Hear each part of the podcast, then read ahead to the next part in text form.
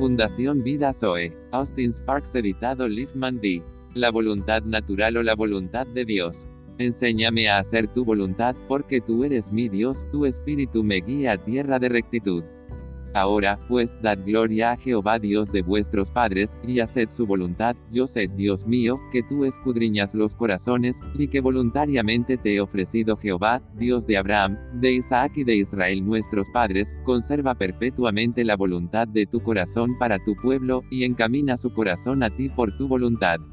Por tanto, nosotros también, teniendo en derredor nuestro tan grande nube de testigos, despojémonos de todo peso y del pecado que nos asedia, y corramos con paciencia la carrera que tenemos por delante, puestos los ojos en Jesús, el autor y consumador de la fe, el cual por el gozo puesto delante de él sufrió la cruz, menospreciando el oprobio, y se sentó a la diestra del trono de Dios. Entonces dije, He aquí que vengo, oh Dios, para hacer tu voluntad, como en el rollo del libro que está escrito de mí y estando en la condición de hombre, se humilló a sí mismo, haciéndose obediente hasta la muerte, y muerte de cruz.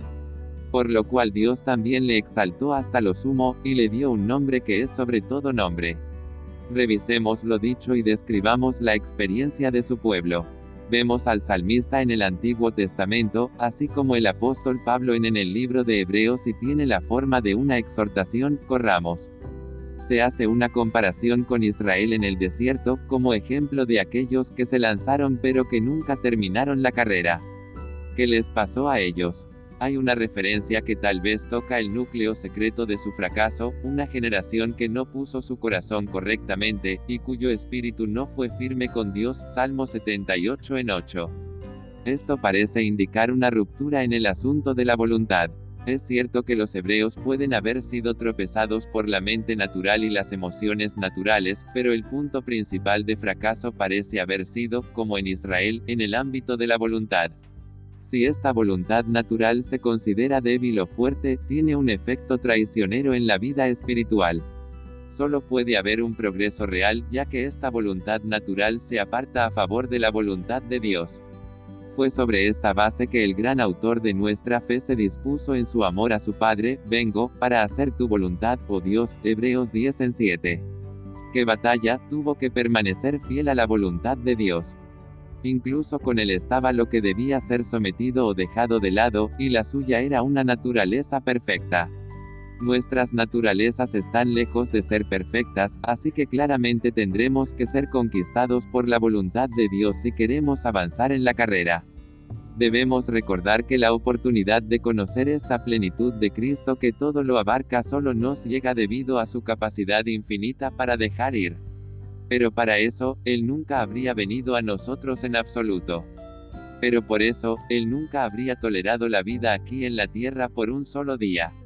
La plenitud integral de Cristo nos ha llegado debido a su capacidad infinita para dejar ir. La historia de dejar de lado su gloria, el vaciamiento de sí mismo, su humillación, su muerte en la cruz, nunca se habría escrito si no hubiera sido que él pudo en todo momento dejar ir y aceptar la voluntad de Dios. Por tanto, Dios lo exaltó en gran manera, y le dio. Filipenses 2 en 9. Dios da cuando dejamos ir. Vamos entonces a correr con paciencia. Venga tu reino. Hágase tu voluntad como en el cielo, así también en la tierra. Necesitamos velad y orad, para que no entremos en tentación, el espíritu a la verdad está dispuesto, pero la carne es débil. Otra vez fue, y oró por segunda vez diciendo, Padre mío, si no puede pasar de mí esta copa sin que yo la beba, hágase tu voluntad.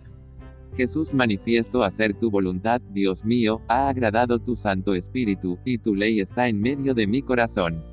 En nosotros, es su voluntad o la nuestra, tú decides eso.